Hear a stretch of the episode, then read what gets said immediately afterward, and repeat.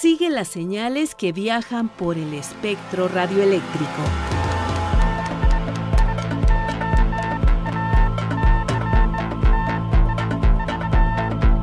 Sintonía libre. Sintonía libre. Un ancho mundo de frecuencias.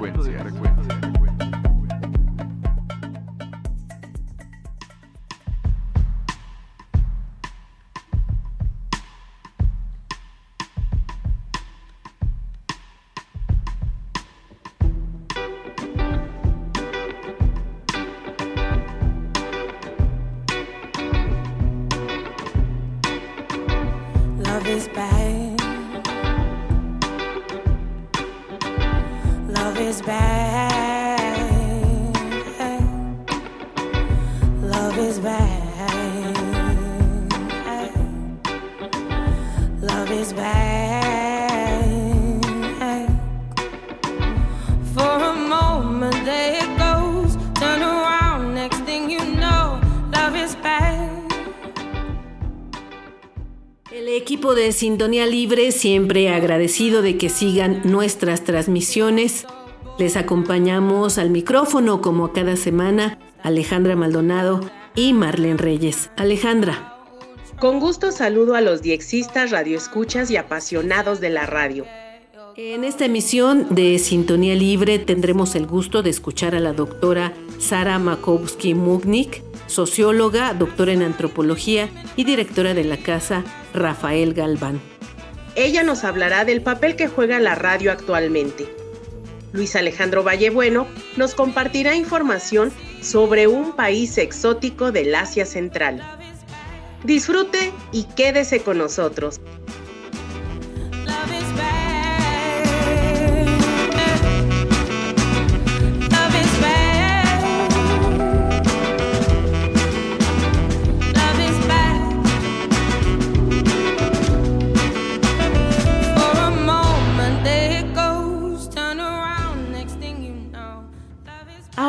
Damos paso a la colaboración de nuestro queridísimo compañero Daniel García Robles.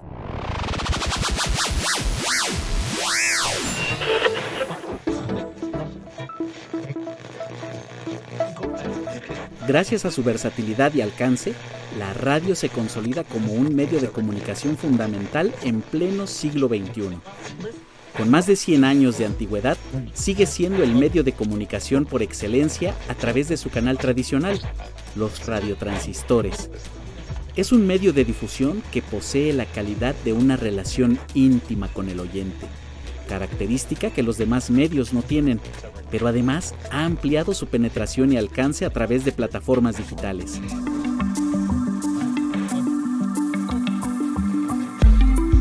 La diversidad de estaciones y de programas que ofrece permite pautar anuncios dirigidos a públicos cuidadosamente segmentados, además de que sus costos son relativamente bajos en comparación con otros medios. Adicionalmente, la radio es el único medio masivo que se puede atender mientras se está realizando otra actividad, y ejemplo de ello es la música, que sigue siendo el contenido estrella de la mayoría de las emisoras, ya que se puede disfrutar tanto de manera consciente como tenerla de fondo mientras trabajas, comes, viajas, haces deporte o realizas otras actividades. El rol de la radio fue y es importante, pues llega a todas las clases sociales. En los países en vías de desarrollo, la importancia de la radio es fundamental en la sociedad, ya que un promedio del 50% de la población no tiene acceso a Internet. Su paso al mundo digital abre las puertas a otras formas de interactuar con las audiencias, incluyendo además el video, lo cual la hace más atractiva. ¿Y a ti? ¿Por qué te gusta la radio?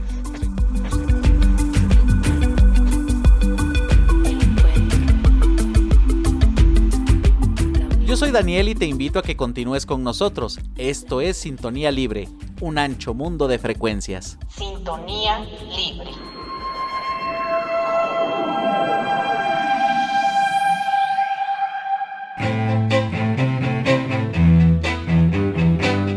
De la radio, la televisión y del mundo de la red. Anécdotas y curiosidades. La entrevista.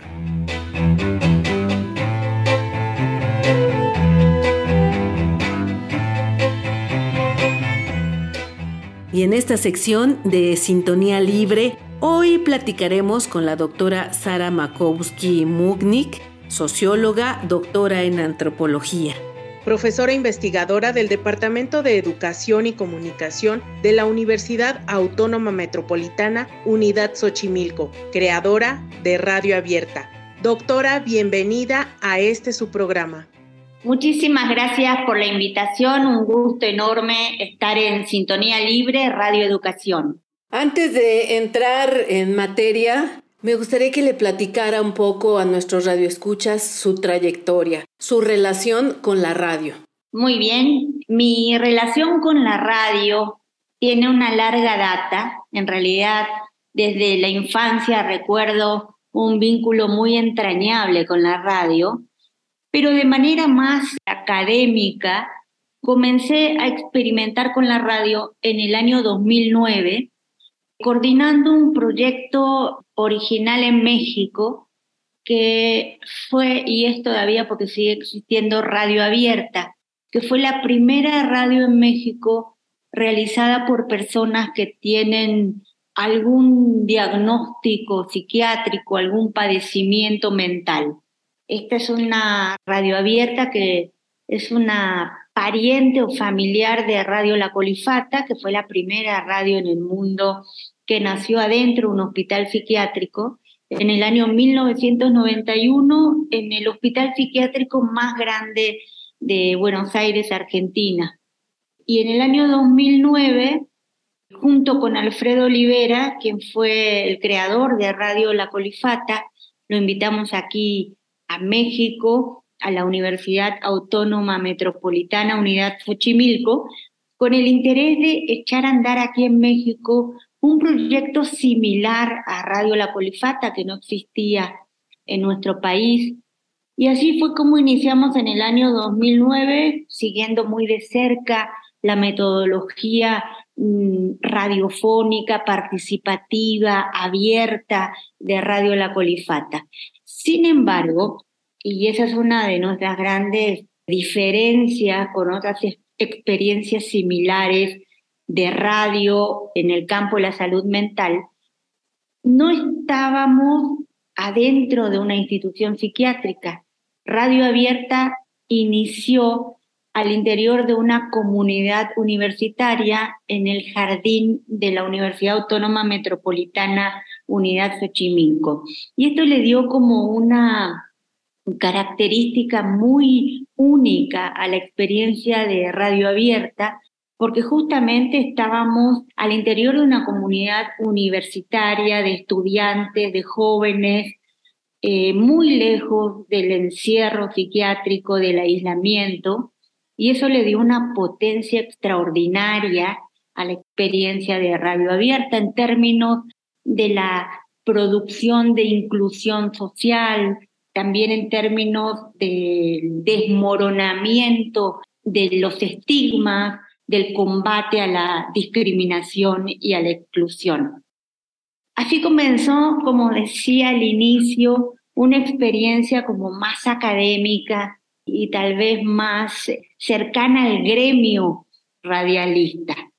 Y en el año 2017-2018, utilizando la misma metodología de radio abierta, eh, participativa, una radio sin cabina, que se realiza al aire libre, en un espacio abierto, replicamos un poco la experiencia con jóvenes universitarios indígenas hablantes de lenguas originarias en la Universidad Pedagógica Nacional.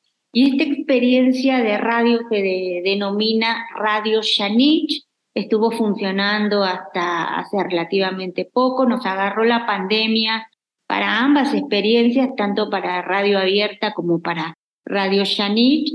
Entonces, eh, durante un, un par de años, los últimos, estuvimos realizando radio a través de Zoom, a través de una plataforma digital.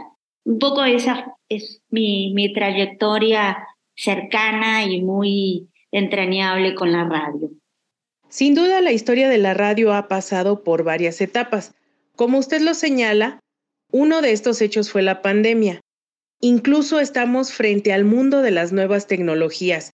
Por eso nos atrevemos a preguntar, ¿la radio está en peligro de desaparecer?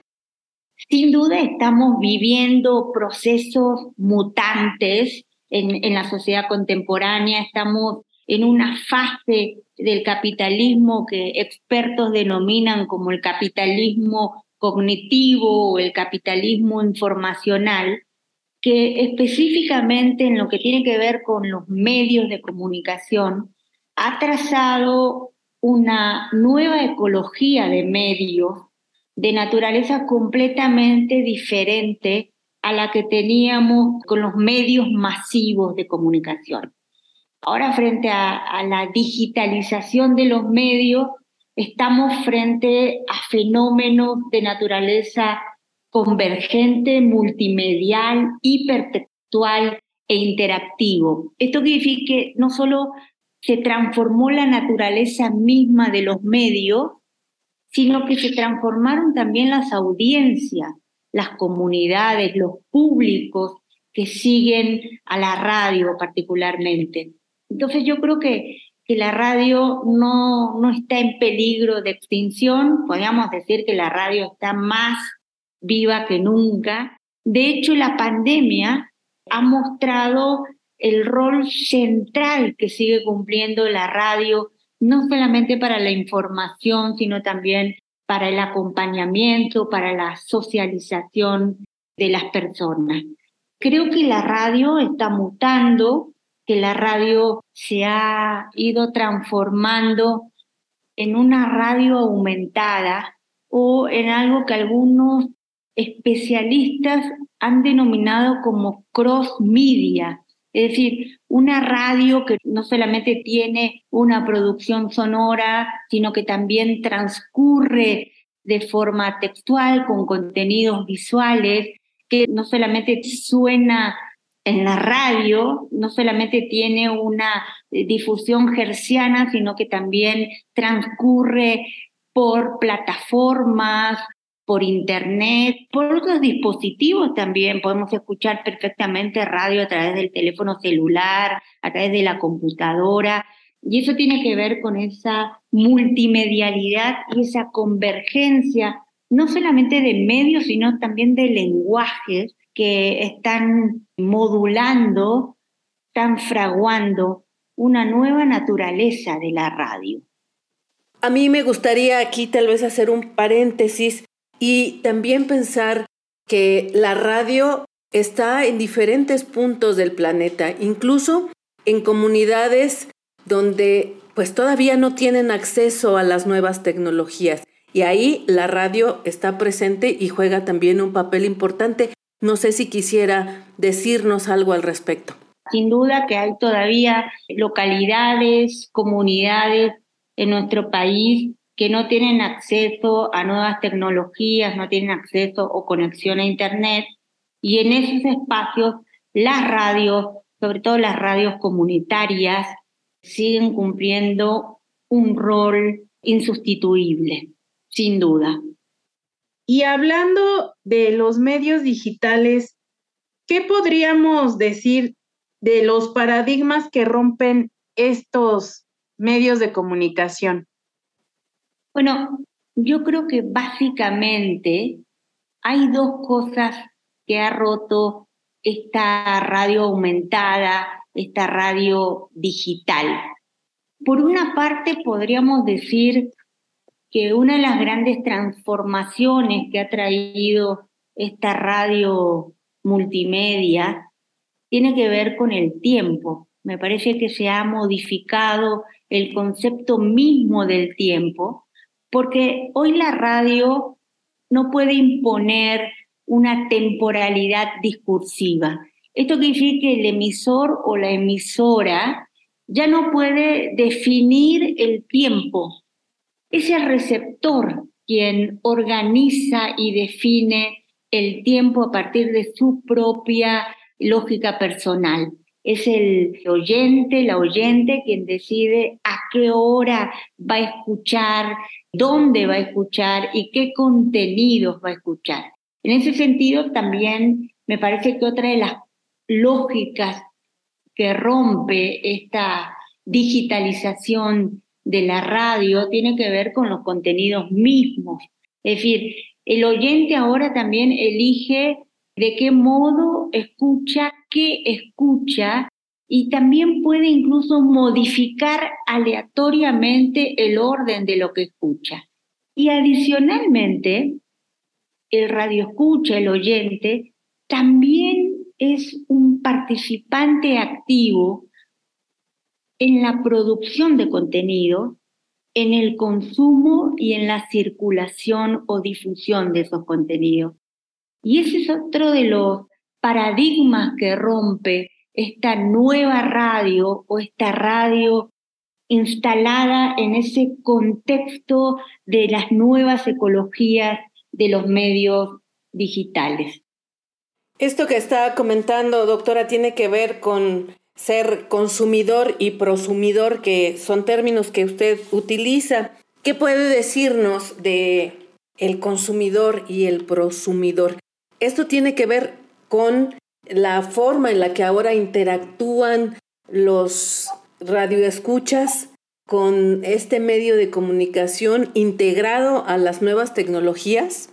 Exacto. El hecho que hoy en día las audiencias tengan la posibilidad tecnológica de decidir, de organizar y de personalizar el consumo de la radio, eso también tiene que ver con una transformación en el rol de las audiencias. Son audiencias mucho más creativas, creadoras de contenido, y por eso algunos autores hablan de prosumidores, es decir, quizás la noción de consumidores todavía asumía un rol un poco pasivo de las audiencias. Y frente a la agencia, a la potencia que tienen los oyentes de producir, de intervenir también los contenidos, de cambiarlos, de difundirlos, de agregar cosas. Hoy algunos autores hablan entonces de prosumidores, retornándoles la agencia, ese rol activo que tienen nuestras audiencias. Algunos autores dicen que en realidad lo han tenido siempre, ese rol activo. Lo que pasa es que hoy en día contamos con recursos tecnológicos que hacen posible la factura misma de los contenidos por parte de las audiencias. Y me imagino que este panorama que nos pinta, doctora Sara, cambia también la forma de quienes durante muchos años hemos hecho radio. ¿Cómo tenemos que mirar ahora quienes estamos en las radiodifusoras todavía trabajando este fenómeno?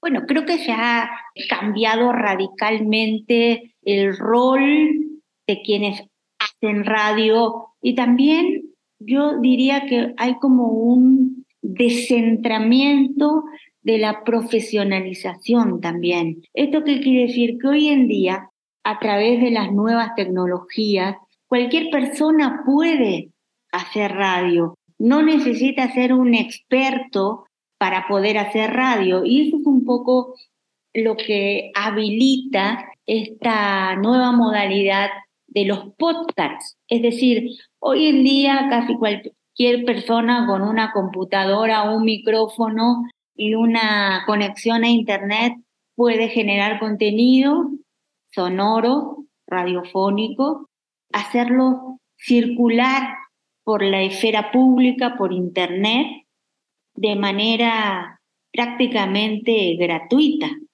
Entonces, eso habilita posibilidades em, en términos de la ciudadanía comunicacional muy potentes. Es decir, hoy en día, sectores, comunidades, colectivos, colectivas, pueden tomar los micrófonos y generar contenido y poner a circular en la esfera pública nuevos sentidos y nuevas formas de reconocimiento social. Por ejemplo, hoy en día, colectivas sexogenéricas, la diversidad sexual, las juventudes, comunidades originarias, identidades afrodescendientes, discapacidades, personas con neurodivergencias, entre muchos otros ejemplos, son grupos y comunidades que están tomando los micrófonos, que ponen a circular en la esfera pública, Internet particularmente, otros sentidos de estar y de ser en el mundo, con lo cual producen un ensanchamiento de la esfera pública, la enriquecen, la vuelven mucho más diversa, la complejizan, la amplían, la tensionan. Y creo que eso es un juego democrático en los espacios de comunicación que tiene fuertes impactos positivos en la expansión de la ciudadanía en el reconocimiento de la diversidad y en las potencias que tienen estos colectivos, comunidades diversas, que desde su condición de diferencia pueden aportar a conversaciones mucho más amplias de la sociedad. Doctora, para quien esté interesado en seguir su trabajo, sus publicaciones, quiere proporcionar algún una de sus cuentas en Twitter, en Facebook, cómo la seguimos, cómo saber qué está haciendo Sara Makovsky. Yo actualmente soy directora de la Casa Rafael Galván, que es un centro cultural que tiene la Universidad Autónoma Metropolitana en la colonia Roma. Hace pocos meses que llegué aquí a la dirección de Casa Galván y estoy desarrollando un proyecto que tiene que ver con un laboratorio de medios, un Media Lab aquí en Casa Galván. Y una de las ramas de ese Media Lab tiene que ver con la radio. Entonces, eh, algunas sesiones de radio abierta se realizan aquí en, en Casa Galván y hemos hecho también algunas experiencias de radio con comunidades de la diversidad sexual.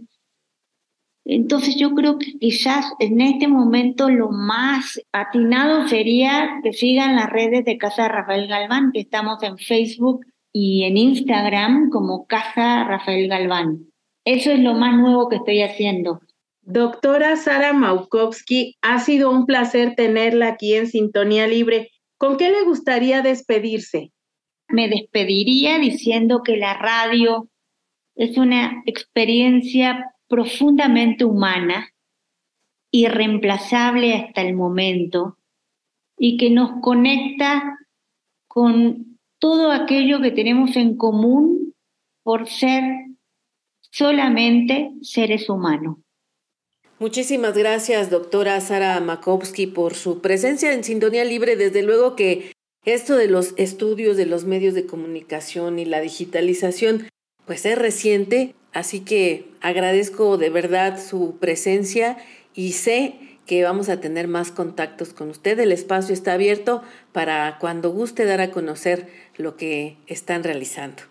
Con mucho gusto, Marlene. Es un privilegio para mí haber compartido con ustedes y con la audiencia de Sintonía Libre este espacio. Muchísimas gracias.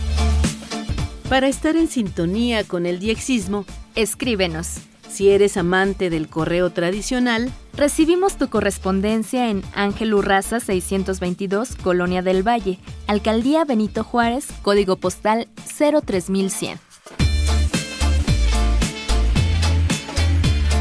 ¿Prefieres el correo electrónico? Aquí la dirección.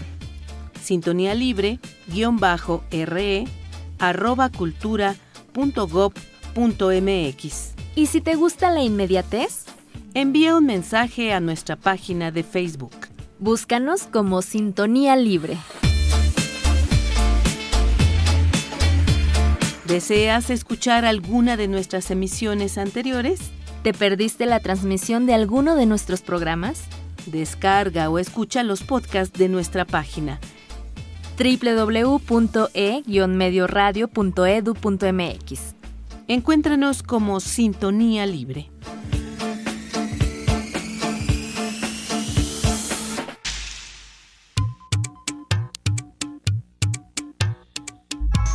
La onda de Vallebueno.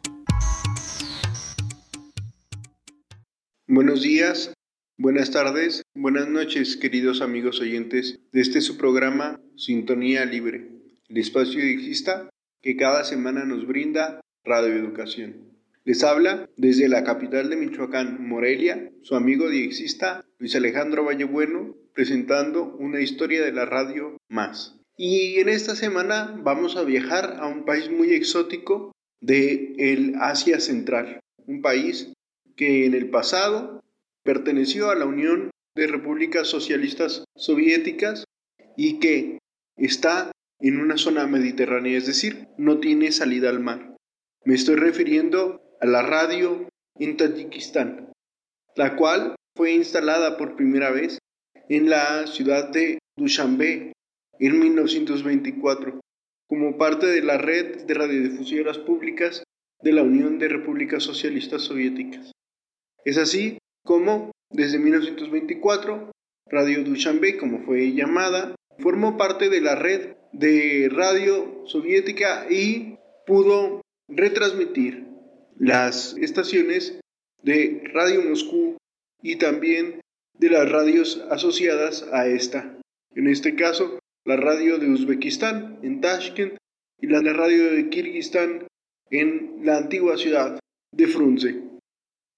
Este país montañoso logró su independencia ya en 1993 y desde entonces el sitio transmisor más importante ha sido el de Orsú, que se encuentra 115 kilómetros al sur de la ciudad capital.